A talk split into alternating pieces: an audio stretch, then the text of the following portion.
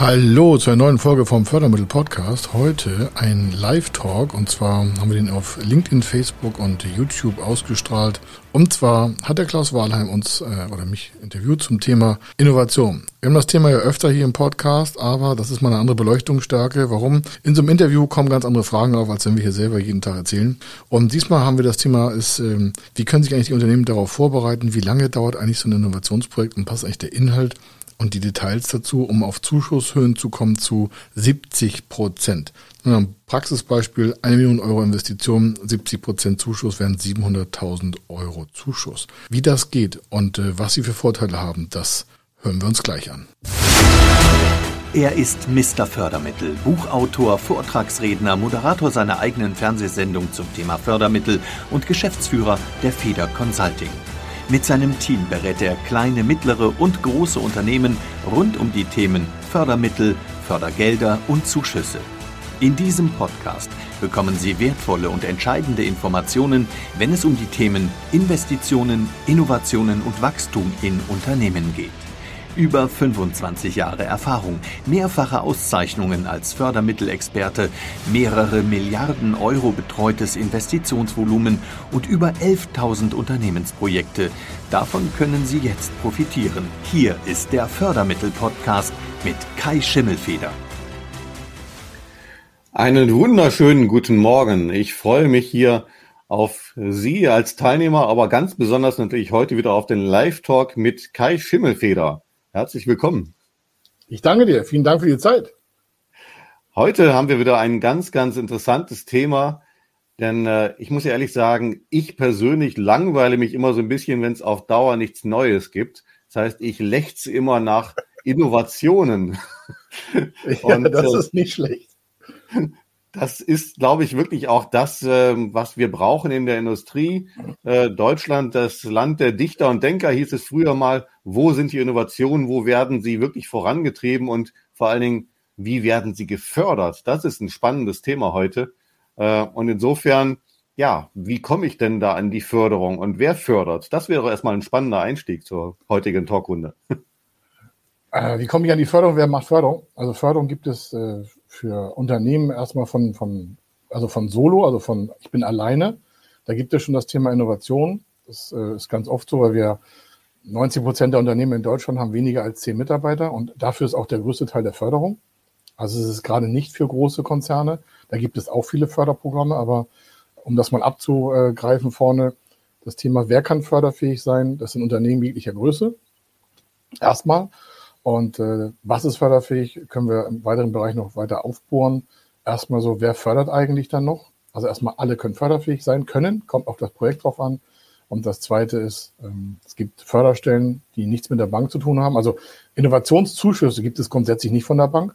Also man muss jetzt nicht zur Bank gehen, sondern da gibt es über 150 Förderstellen in Deutschland, die verschiedene Förderprogramme haben. Und ein Teil dieser 150 Förderstellen, die machen halt Innovationszuschüsse oder Technologieförderung. Ähm, Technologieanpassung, Weiterentwicklungsförderung und das in verschiedensten Themen. Also einmal wichtig ist, es sind erstmal alle Größen äh, adressiert und es gibt verschiedene Förderbereiche von verschiedensten Förderinstituten in Deutschland.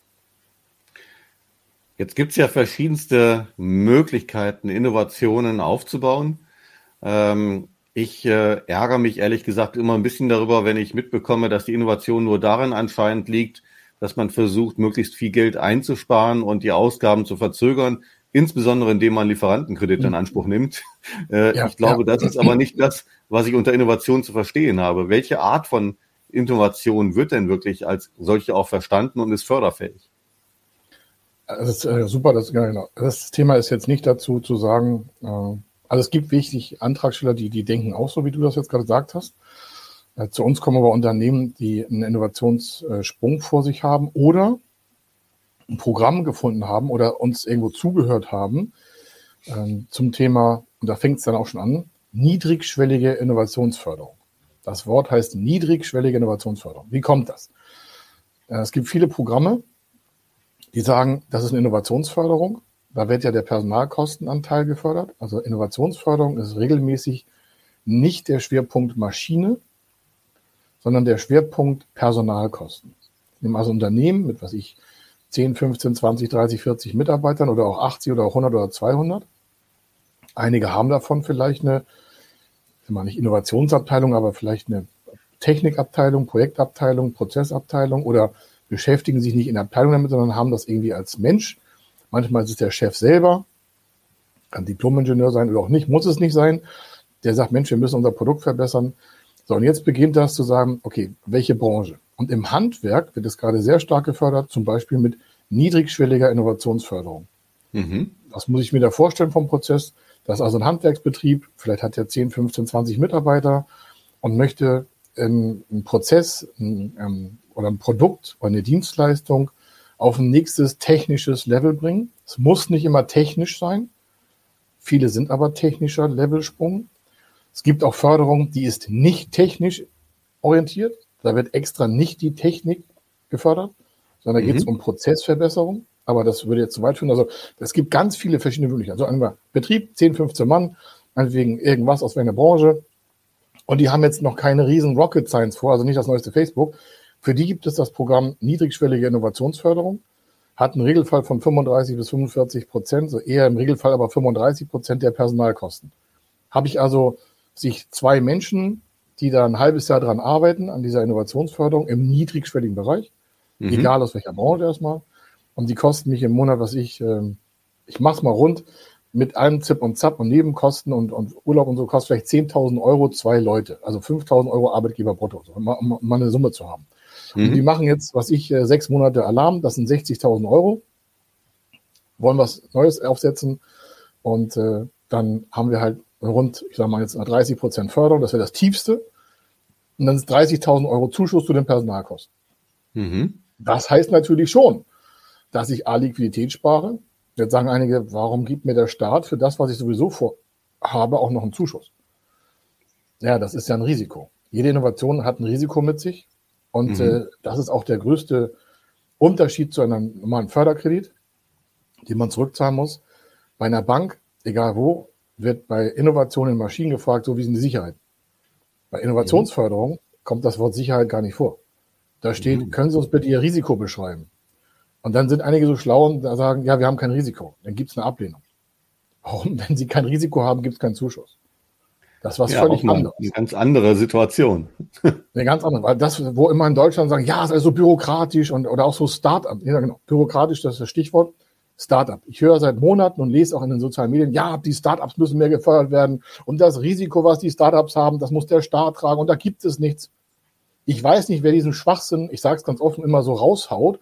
Auch so Investorengequatsche habe ich da schon gelesen. Mhm. Aktuell wird Startup so stark gefördert wie noch nie.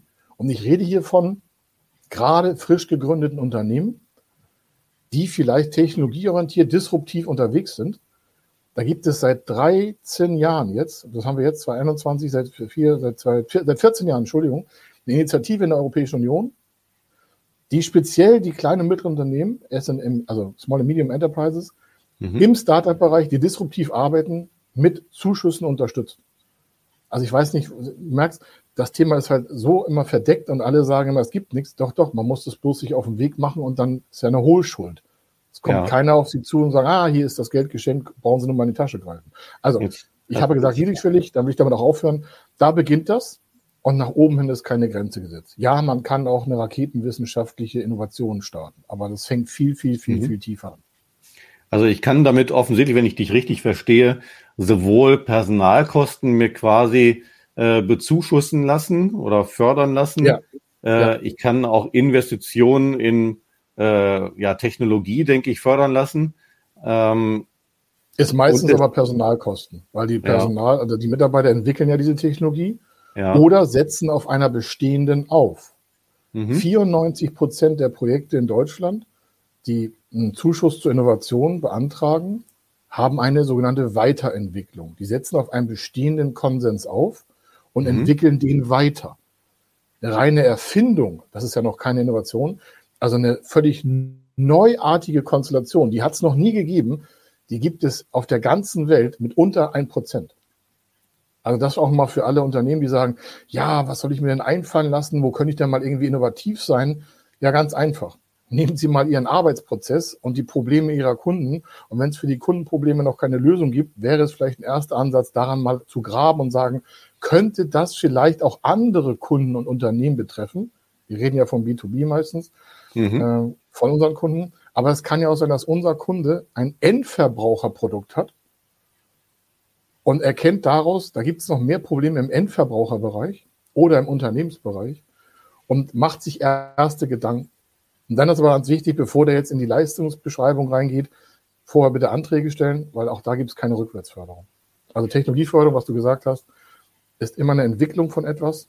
Und mhm. das hat was mit Menschen zu tun und dafür gibt es die Förderung. Es gibt auch so 10, 15, manchmal 20 Prozent Förderung für Gerätschaften, so Labortechnik und sowas. Aber für die Entwicklung von Maschinen, wenn das die Technologie ist, gibt es nur bis zum Prototypen oder bis zum ersten Laborbereich etwas. Die Massenfertigung wird an anderer Stelle gefördert. Mhm. Ist das immer etwas, was ich ähm, im eigenen Unternehmen vielleicht mit der Hilfe von Dienstleistern umsetzen darf? Oder muss es oder ist es vorteilhaft, das eher in Kooperation mit Hochschulen zum Beispiel zu machen? Also es sind, also kommt auf das Unternehmen drauf an. Also der, mhm. der Regelfall, die KMU-Förderung ist in 70 Prozent der Fälle ist das ein Einzelantrag. Ein Einzelantrag heißt, ein Unternehmen aus Branche X hat Projekt Y vor und die machen das alleine. Die schaffen das aus eigener Mannschaftsstärke oder stellen noch Leute ein, wobei das nicht verpflichtend ist. Also mhm. es ist nicht erforderlich, Arbeitsplätze neu zu schaffen. Es wird zwar abgefragt, wie es sich entwickelt, aber das hat nichts mit Förderprogrammen zu tun, die eine Arbeitsplatzbeschaffung haben. Es ist gerne gesehen, weil es ja auch mhm. meistens im Unternehmen nicht ausreichende Ressourcen gibt, und dann kommen wir wieder zu den Personalkosten. Wenn ich also meine bestehende Crew um ein oder zwei Personen in dem Bereich technologisch nach vorne invest äh, quasi verstärke und ich habe das ein Jahr, das Projekt, mhm. Dann habe ich unterm Strich ja nicht mehr Personalkosten, weil ich ja für die ganze Crew, die an dem Projekt arbeitet, einen Zuschuss bekomme. Das heißt, diese beiden neuen Kräfte sichern mir meine neue Zukunft in neuen Technologieprodukten, Geschäftsprozessen oder auch Dienstleistungen. Und gleichzeitig habe ich aber einen Zuschuss auf die Personalkosten. Das machen die meisten, die einen Einzelantrag, also alleine für sich stellen. Dann gibt es die mhm. zweite Variante, die arbeiten zusammen. Oftmals haben wir Projekte, dann kommt der Kunde, also ein Unternehmer zu uns und äh, sagt, ich möchte da was in der, in der Kette weiter also ver, verbessern in unserem Produktionsbereich. Und äh, da frage ich auch unser, dann kommt so ein Stichwort wie, da werde ich auch unseren Lieferanten einbinden. Dann sage ich, das ist eine gute Sache. Dann sagt er, warum? Ich sage, ja, wenn wir zusammen das machen als Kooperationsprojekt, dann ist die Summe der Förderung gleich oftmals doppelt so hoch. Ja, warum? Ja, dann werden beide gefördert. Die Ressource vom mhm. Lieferanten und ihre. Das ist dann interessant, wenn die Projekte größer werden und die Fördersummen ja. quasi an ihre Grenzen stoßen. Und dann geht mhm. das so weiter. Dann kann man natürlich, wie du sagst, mit Hochschulen noch arbeiten. Das machen ungefähr so die Hälfte unserer Projekte. Da holen wir eine Ressource als Mensch, Know-how aus einer Hochschule oder Uni. Das ist super, super gerne gesehen bei den Förderstellen. Warum? Die Hochschulen werden dann zu 100 Prozent gefördert. Da gehen die gesamten ja. Kosten der Hochschule zu 100 Prozent Zuschuss auf. Also spätestens jetzt werden einige sagen, das kann ich mir ja kaum vorstellen.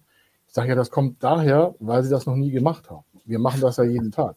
Ist auch nicht böse gemeint, aber das ja. höre ich ja mal wieder. Warum sollte jetzt der Staat mir so viel Geld geben. Ich sag mal, so einem Beispielprojekt, und, und das ist auch schon vorbei, damit wir mal nur so einen Rahmen haben, was ist so ein Projekt, kostet vielleicht 500.000 Euro mit, nur Personalkosten. Mhm. Ja, so zehn Leute, ein Jahr 50.000 Euro pro Person, das sind 10 mal 5.000 im Monat, mal 10 Monate sind 500.000 Euro. Ich habe gesagt, ja, dann ist ja noch Urlaub weg und so, also 500.000 Euro rechenbarer Förderanteil. Und dann gibt es darauf 250.000 Euro Rundzuschuss. Mhm. Und plus minus. Dann fragt sich ja jeder, das ist ja eine Viertelmillion Euro.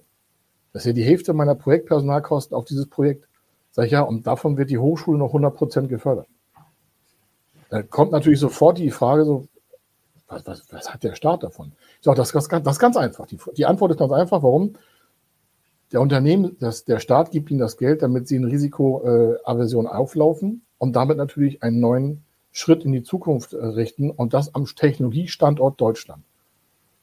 Das heißt, die Zukunft Deutschlands hängt davon ab, wie auch die Förderung motiviert ausgestreut wird. Mhm. Und das, das ist der Grund. Also es hat etwas mit Zukunft zu tun. Arbeitsplatzsicherung, nicht nur Schaffung, sondern Sicherung und Know-how, Expansion. Warum? Wenn wir uns mit dem Problem der Gegenwart beschäftigen und keine Lösung generieren, dann wird das mit der Zukunft schwierig werden. Jetzt hast du ja vorhin gesagt, es geht um risikoreiche Innovationen. Also Risiko ist definitiv ein, schon fast ein Muss, damit es überhaupt förderfähig ist. Das heißt, es mhm. darf auch scheitern. Es kann scheitern. Ja. Ja. Und äh, trotzdem stellt sich ja unterm Strich die Frage, äh, wer entscheidet denn überhaupt, welche Projekte förder sinnvoll sind oder wird einfach alles gefördert? Nee. Es gibt ja immer Verfahren, das heißt, äh, allein schon im, viele scheitern schon darum, äh, dass sie, die Unternehmen machen dann, äh, informieren sich über Förderung für Innovationen und wollen dann so ein Projekt alleine starten. So aus mhm. dem Stand heraus. Das sage ich ganz offen, das ist natürlich äh, eine Gangart, die würde ich jetzt mal bezweifeln, dass die erfolgreich wird. Warum? Der normale Arbeitsablauf eines Unternehmens hat selten eine freie Ressource, ein Innovationsprojekt voranzutreiben. Vor allem, wenn man das zum ersten Mal macht. Ne? Also natürlich wollen wir auch damit Interessenten für uns gewinnen, aber man muss natürlich auch sagen, wenn ich so viel Geld als Zuschuss haben möchte, muss ich mich natürlich vorbereiten. Und was passiert da?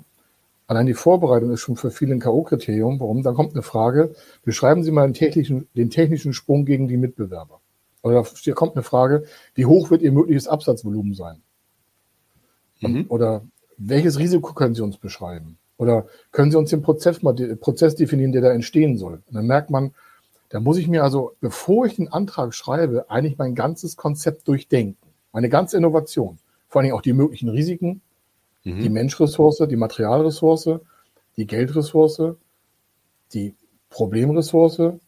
Wie, wie wird das eigentlich werden? Habe ich, habe ich überhaupt jemanden, der das alles leiten kann? Und dann merkst du schon, okay, das alleine zu machen ist schwierig. Und das ist der erste Filterbereich. Die meisten schaffen diesen Sprung nicht. Dann kommt der zweite Sprung, die, die das schaffen, das auch nicht zu schreiben. Und das ist ganz offen. Wir wollen ja den Leuten helfen, deswegen sage ich es auch so offen. Die scheitern dann an der Risikobeschreibung oder der Antragsteller ist ja immer asynchron zur Förderstelle. Die mhm. Förderstelle mhm. hat ja ganz viele Förderanträge und die guckt ja schon in die Zukunft viel weiter als der Antragsteller meistens selber. Warum? Da könnte ja ein Unternehmen aus der Branche, aus der gleichen Stadt, aus dem gleichen Arbeitsfeld ja auch schon irgendwie eine Innovation vorhaben. Mhm. Und wenn der jetzt einen Antrag eingereicht hat, kämpft der Antragsteller unsichtbar gegen diesen anderen Antrag. Das sieht man gar nicht.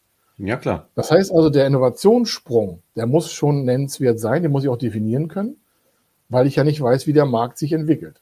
Das mhm. sieht man ja als Unternehmen nicht. Außer ich habe Werkspionage unterwegs, ja, davon raten wir grundsätzlich ab. Aber wenn ich nicht weiß, wie sich der Markt entwickelt, dann habe ich natürlich schon eine Schwierigkeit. Das heißt, ich muss eine ordentliche Marktanalyse machen, ich muss da strukturiert vorgehen. Und wenn dann der Antrag drin ist, dann steht meistens drin, ähm, also Ablehnungsgründe sind im Regelfall, wie ist die Durchfinanzierung geplant, wenn das Projekt scheitert? Ich habe ja vorhin quasi so eine, so ein, so ein, ich will nicht sagen, Köder ausgeworfen unter dem Motto so, ja, muss ein Risiko vorliegen. Ja, mhm. das muss es auch. Aber viele scheitern daran, dass sie nicht beschreiben, wie sie das Risiko beherrschen. Okay. Dann sagen einige, ach, ich muss doch erfolgreich sein. Ich sage, nee, Sie schulden der Förderstelle keinen Erfolg, nur ein Ergebnis. Aber das Ergebnis muss das Unternehmen ja auch tragen können. Ja. Was nützt das mir das, wenn ich 500.000 Euro ausgegeben habe als Unternehmer und äh, hinten kommt ein Flop? Das genau. könnte für einige schon schwierig werden. Auch wenn ich die Hälfte an Zuschuss bekomme, habe ich eine Viertelmillion investiert und habe dann kein Marktprodukt. Das heißt, also es geht immer wer, wer entscheidet. Ja. Geht also immer auch in einen glaubhaften Businessplan, wo ich Annahmen treffe natürlich in eine Zukunft hinein, die ich ja nicht zu 100 Prozent kenne, weil sonst bräuchte ich es ja nicht entwickeln. Exakt, genau. Also, aber der Gedankenstrang ist schon fertig, weil du gefragt hast, wer entscheidet das? Die Förderstellen entscheiden nach verschiedenen Kriterien. Deswegen gibt es auch so verschiedene Einstiegskriterien. Es gibt mhm. ähm, ja, Unternehmen, die haben verschiedene, es gibt so ein, nennt sich THL, haben wir auch mal in unserem Podcast und auch auf Video bei uns auf YouTube, kann man alles kostenlos angucken. Das sind so Readiness Levels. Ja, kommt aus der Raumfahrt, äh, anderer Stelle mal mit Details. Jedenfalls, da kann man selber schon erkennen als Unternehmen, auf welchem Level bin ich eigentlich von meiner Idee. Mhm. Dann gibt es Förderprogramme, die sagen, also Stufe ist äh, 1 bis 9. So ist der, der, der TRL, also dieser Techno äh, Technology Readiness Level. Und dieser Level sagt, wir wollen im Förderprogramm nur Projekte, die schon bei 5 sind. Dann kann man erkennen, okay, ist Unternehmen bei 5, da gibt es so Kriterien.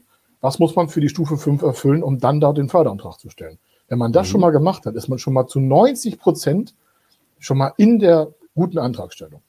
Viele sagen aber, ja, ich schreibe da irgendwas hin und schicke das weg. Dann sage ich, ja, aber das Problem ist, da wo sie es hingeschickt haben, also dann kommen die zu uns und sagen, ja, das wurde abgelehnt. Ich, kann mit Unterlagen sehen oder der Mitarbeiter guckt sich das an und mhm. dann stellt man fest, der, äh, das Projekt ist äh, zu weit weg von der Stufe, wo das, das Förderprogramm fördert, oder ist es zu nah dran oder schon drüber weg. Das muss man sich ja vorher mal überlegen, wo will ich eigentlich hin. Es gibt mhm. ja Projekte, die sind schon so weit fortentwickelt, dass die in ein anderes Förderprogramm passen und äh, weil dann, die Förderstelle entscheidet wieder anders. Also jede Förderstelle hat verschiedene Kriterien mit verschiedenen Förderprogrammen und da wird mhm. es entschieden. Wie sieht es denn aus, wenn ich jetzt Mitarbeiter habe, wo ich sage, von denen möchte ich eine Teilressource in ein Innovationsprojekt stecken? Kann ich das dann anteilig benennen und darf ich ja. beliebig entscheiden, wie viel des Gehaltes auf diesen Anteil entfällt? Ja, wird auch nach Personalkostenstruktur, da gibt es extra äh, Zettel, das kann man online oder auch offline machen. Also die mhm. liefert sogar ein Excel-Blatt mit, mhm. wo jeder Mitarbeiter einfach sagt, ich, also vorher wird das ja geplant, der arbeitet, was ich 15 Stunden die Woche da dran und 25 Stunden ist der halt gar nicht auf dem Blatt Papier, weil der in der Werksmontage arbeitet oder sonstiges. Mhm. Der muss nicht vollzeitig eingestellt werden. Aber es könnte ich im Prinzip auch sagen, der Mitarbeiter bekommt, sagen wir mal, ein Jahresgehalt von 100.000 Euro äh, er steckt 50 Prozent seiner Zeit in das neue Projekt, das Innovationsprojekt. Dafür soll er aber 80.000 bekommen und für die Rest nee. macht den Rest der Zeit. Das geht nicht. gut, das, gut, das, ist, das mag ich. Die gute Nachfrage. Nein, das ist natürlich nicht machbar. Sondern das wird äh, der Stundenlohn mal Projektzeit äh, aktiviert. Also nicht, dass man das schichten kann, sondern ja. äh, das passt so. Und ja, das ist das Thema. Genau. Und dann gibt's wahrscheinlich auch, auch wenn ich mit externen Dienstleistern arbeite, Beratern zum Beispiel, gibt's wahrscheinlich auch Tageshöchstsätze, die anerkannt werden. Oder wie sieht's da aus? Ja, es gibt Jahresarbeitsentgelt-Maximalsummen. Äh, mhm. Die unterscheiden sich in den verschiedensten Förderprogrammen. Es gibt in Deutschland Förderprogramme, da ist die äh, Maximalpersonal-Jahreseinheit, also was kann der im Jahr verdienen, mit allen Zuschlägen. Also 13. Monatsgehalt, äh, Arbeitgeberüberlassung von Gutscheinen, das alles, was man machen kann im Gehaltsbereich, mhm. Liegt bei 130.000, bei dem anderen 120. Dann gibt es ein Förderprogramm, da ist das 100.000 für die, in Anführungsstrichen, klassischen Mitarbeiter. Dann gibt es mhm. noch eine Sonderform in einem Förderprojekt oder in anderen Förderprojekten auf der EU, die sagen, okay, wenn der Geschäftsführer nicht allein im Unternehmen geschäftsführend tätig ist, sondern vielleicht noch einen Prokuristen hat oder einen zweiten Geschäftsführer, dann könnte man den ersten Geschäftsführer noch in das Projekt reinpacken zu seinem vollen Kostensatz, aber begrenzt auf, was ich, ähm, 80.000 Euro förderfähiger Kosten im Jahr. Das heißt, er kann mhm. die Hälfte der Zeit äh, arbeiten in einem Projekt und die Hälfte der Zeit macht er noch Geschäftsführung.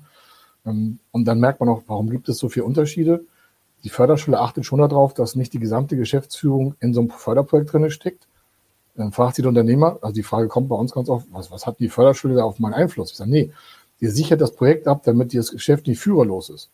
Weil wenn jemand 40 Stunden, also Vollzeit-Geschäftsführertätigkeit, auch wenn der 60 Stunden arbeitet, aber er kann nur 40 Stunden aktivieren, ähm, arbeitet, dann hat das Geschäft ja keine Führung. Und dann ist das vielleicht im Risiko größer, als es sein müsste. Also das sind so Feinheiten, aber das mhm. ist nichts Kompliziertes. soll bloß nochmal verdeutlichen, auch eine Förderstelle guckt, dass das Unternehmen das soweit schadlos überstehen kann, in Anführungsstrichen, aber trotzdem das Risiko beherrscht. Mhm. Ähm, Jetzt ist es sicherlich auch so, dass ich äh, vielleicht als Unternehmer mir sage, ja, wir müssen unbedingt innovativer werden, aber ich komme selber nicht dahinter. Ich weiß nicht, wie ich es strukturieren soll. Ich brauche wirklich erstmal nochmal Beratungsleistung, um überhaupt darauf zu kommen, was könnte ich denn als Innovationsprojekt vernünftig aufsetzen in meinem Umfeld. Ist eine solche Vorberatung quasi auch schon förderfähig? Ja, also die Vorberatung, also gibt ganz viele Beratungskostenzuschüsse, aber gerade das Thema Innovation oder überhaupt Geschäftsfeldanpassung, Transformation, ähm, entweder aus eigenen Antrieben, weil der Unternehmer sagt, ähm, ich, ich habe einen 20-Mann-Betrieb oder 20-Frau-Betrieb, egal, ähm, oder 20 Diversbetriebe, um das jetzt gleich mal abzugendern. Ähm, da, da, da wissen wir nicht, was die fünf Jahre bringen. Wir haben jetzt in der letzten Zeit gesehen, das wird so nichts werden. Wir müssen irgendwie unsere Geschäftspraktiken ändern, unsere Prozesse aufstellen dann fängt das ja schon an, dass der Unternehmer schlau wie er ist und clever ist, das hinterfragt. Dann ist das der erste Beratungsansatz. Und es gibt halt in verschiedenen Bundesländern auch solche quasi Workshops, die dann äh, in 50 Prozent Zuschuss gefördert werden in der Beratungskostenstärke. Mhm. Ob das immer sinnvoll ist, muss der Unternehmer entscheiden. Es hat ja auch eine Sache, wie tief kann ich die Beratung anbieten. Einige gucken immer auf den Zuschuss und sagen, ja, aber wissen Sie, das, was da gefördert wird, das ist gar nicht das passend zu dem, was Sie als Projektproblem jetzt haben. Denn viele Unternehmen, und das ist echt auch so ein Leitsatz bei uns, und ich wiederhole den immer wieder gerne, viele Unternehmen wissen, was sie wollen, aber nicht, was sie brauchen. Und es ist immer ein, ein, guter Tipp zu sagen, was brauche ich eigentlich für die nächsten ein, zwei Jahre und nicht, was will ich für die nächsten ein, zwei Jahre. Natürlich ist der Wille mhm. auch entscheidend, ist ja ganz entscheidend. Aber gerade bei so dem Thema Innovation ist natürlich die Frage auch, wo steht das Unternehmen jetzt? Und wo bekomme ich meine Innovationsimpulse her? War ich auf einer Messe und habe ja. festgestellt, meine Mitbewerber sind irgendwie weiter als ich? Oder war ich auf einem Fachkongress? Oder ähm, habe ich von Kunden Feedback bekommen? Oder habe ich mit meinen Lieferanten gesprochen? Ich kann da nur immer sagen, ich werde mir immer so eine Art, ja, wir nennen das so Innovationsrat, so als Musterwort, also immer so ein Sounding Board, so heißt das bei uns im Unternehmen. Also wir haben ein mhm. eigenes Innovationsboard, das nennt sich halt Sounding Board. Warum? Sounding von Sound, von Geräusch. Und ich will immer wissen, wenn es irgendwo neue Ideen gibt. Immer. Ja, ja. wir haben dafür ein Verfahren, also spezielle Ansprechpartner auch. Also wir haben eine Person, die macht äh, zur Hälfte des Tages nichts anderes, als über solche Sachen nachzudenken. Die Märkte der Zukunft zu adressieren, für uns als Berater. Und das kann ich auch nur jedem anderen Unternehmen empfehlen, weil du ja sagst, Mensch, mit Beratungsförderung. Man braucht vielleicht gar nicht erst vorne Beratung. Ich weiß, das klingt jetzt komisch, wenn ich das sage, aber ähm, viele Unternehmen sind noch so weit weg. Und ähm, ich würde eher mal so eine Ideensammlung anfassen und sagen, was passt eigentlich zum Unternehmen? Wo wollen wir hin? Und dazu mhm. muss ich nicht wissen, wie mein Why ist oder dieser ganze Purpose. Ich weiß, das ist auch wichtig, aber es ist ja eine Frage, wie entwickeln sich Märkte der Zukunft? Wie kann ich ja. heute, wenn ich die Zukunft nicht weiß, ein Problem als meinen Sinn, Zweck erfüllendes Unternehmen äh, definieren, wenn ich gar nicht weiß, ob da, wo ich hin will, ob da überhaupt eine Zukunft ist. Sonst entwickle ich in irgendwie tote Märkte, nur weil ich das toll finde. Ja, das ist, äh Aber daraus ergibt sich eigentlich jetzt eine, eine schwierige Situation, weil ähm, ich fange erstmal an. Ich habe erstmal nur die Grundidee, ich muss sich irgendwas ändern, aber ich weiß gar nicht, ja. was und wie und geht's überhaupt. Und lass mich dann vielleicht schon beraten. Ähm, Jetzt ist für mich die Frage, kann ich denn überhaupt nachher Fördergelder für etwas bekommen oder gar sogar Zuschüsse äh, für etwas, was ich schon begonnen habe? Das heißt rückwirkend. In der Regel geht das ja nicht. Ist das hier eine Ausnahme oder habe ich da nee. was falsch verstanden? Nee, du hast doch richtig verstanden. Das ist gut, dass du fragst. so, warum? Das sind ja alles planerische Vorleistungen. Also wenn ich, mhm. wenn ein Unternehmen zu uns kommt und sagt, Mensch, wir wollen, wir haben was gehört, wir wollen innovativer werden oder so, oder wir haben das im Podcast gehört, weil wir hatten da schon mal eine, wir haben eine dreiteilige Serie über anderthalb Stunden geht das, also dreimal 30 Minuten, so wie werde ich innovativer. So. Da sind ganz viele Impulse aus unserer täglichen Praxis. Wenn man das durch hat, dann ist man schon meilenweit, meilenweit den Unternehmen voraus, wenn man diese äh, Folgen da hört vom Podcast, ähm, wie andere Unternehmen. Warum? Da sind genau diese Impulse gezeigt. Warum? Das ist planerische Vorleistung. Planerische Vorleistung ist nicht förderschädlich. Dann würde ich ja erstmal diese planerische Vorleistung vielleicht in eine Beratung bünden lassen, so eine Art Innovationsworkshop. Der ist mhm. auch nicht förderschädlich. Selbst wenn ich da einen Berater für beauftragen würde, egal wen, ja, ähm, also egal nicht, aber wenn ich da einen Profi für beauftrage äh, ja. und sage, wir wollen das innovieren, wir wollen dann, ähm, wir wollen das irgendwie strukturieren, wir wollen da in den Markt reingucken, können Sie uns da begleiten, was wir machen sollten aus Fördergesichtspunkten. So sind wir ja oft hier in Meetings und ähm, dann guiden wir das durch, so als Beispiel bei uns. Machen andere auch, ja, also nicht die einzigen, aber so. Und das ist auch nicht förderschädlich. Und dann hat er ja erstmal nur ein Ergebnis. Und dann wird daraus vielleicht ein Projekt artikuliert. Das ist auch noch nicht förderschädlich. So, und dann sagt er, ja, ich brauche daraus drei Mann, zwei Mann, männlich, weiblich, divers, tausend Sachen, Diversity, Nachhaltigkeit. Dann wird das ja erstmal mit Leben gefüllt, aus dieser Ideenlage in eine Planungslage. Das ist auch noch nicht förderschädlich. Und dann, wenn er dann die ersten Sachen hat und sagt, okay, da wollen wir hin, das wird es ungefähr kosten, wenn er so eine planerische Vorleistung langsam mit Leben füllen kann, dann mhm. bitte Antrag stellen weil dann hört die planerische Vorleistung auf. Und dann kann man diese Rohdaten in einen Antrag überführen und dann kann man vor der Förderstelle äh, ein Ergebnis abwarten, zu sagen, ja, wird gefördert, wird nicht gefördert. Und dann würde man dann äh, weitermachen können. Also das ja. ist das Thema planerische Vorleistung. Die geht hier sehr, sehr weit, weil man sich ja ganz weit vorne Ideen machen sollte. Also man nicht, mhm. sondern das Unternehmer der Entscheidung. Ja. Nee, ich glaube, das ist äh, sehr, sehr verständlich, dass man sich jetzt nicht alles äh, im Vorfeld einfach mal so als Blankoscheck holen kann. ähm, umso besser ist es ja, wenn man einfach weiß, wie man sich optimal dann auf solche Förderprogramme vorbereitet. Und ähm, ja, da ist es, glaube ich, ganz gut, wenn man sich jemand an die Seite holt. Ähm, du hast eben schon so den einen oder anderen äh, Fall so durchklingen lassen. Vieles geht da im Vorfeld schon ganz früh schief, oder wie ist das? Hast du da so klassische äh, Krisenfälle ja. mal? Es gibt ja eine Studie, die ist nicht von uns. Ich finde ja auch nicht alle Studien gut. Das wissen ja auch viele, dass ich zu Studien immer sehr, sag mal, ein sehr schwieriges Verhältnis habe, weil wenn man nicht selber weiß, wer die Studie gemacht hat und wie viele daran teilgenommen haben, ist immer schwierig. Es gibt aber Studien, die sind so massenstark, dass man sagen kann, okay, daraus kann ich ein Ergebnis ableiten. Was besagt diese Studie? Wurde vom äh, Wirtschaftsministerium im Bereich Gründung und Startup zum Thema Innovation gefragt. Und da wurden nicht nur Startups und Innovation gefragt, sondern da wurde die, die Bevölkerung gefragt, die grundsätzlich plant, zu investieren in neue Ideen. Also es ist sehr mhm. allgemein gehalten. Ne? Und die sagen, und dann haben die gefragt, würden sie überhaupt neue Ideen investieren? Also von sich selber aus. Da wurden erstmal alle gefragt. Mhm. Ob angestellt oder ob selbstständig. Und natürlich war der Anteil, oder natürlich nicht, aber der Anteil derer, die schon selbstständig waren, der war wesentlich höher.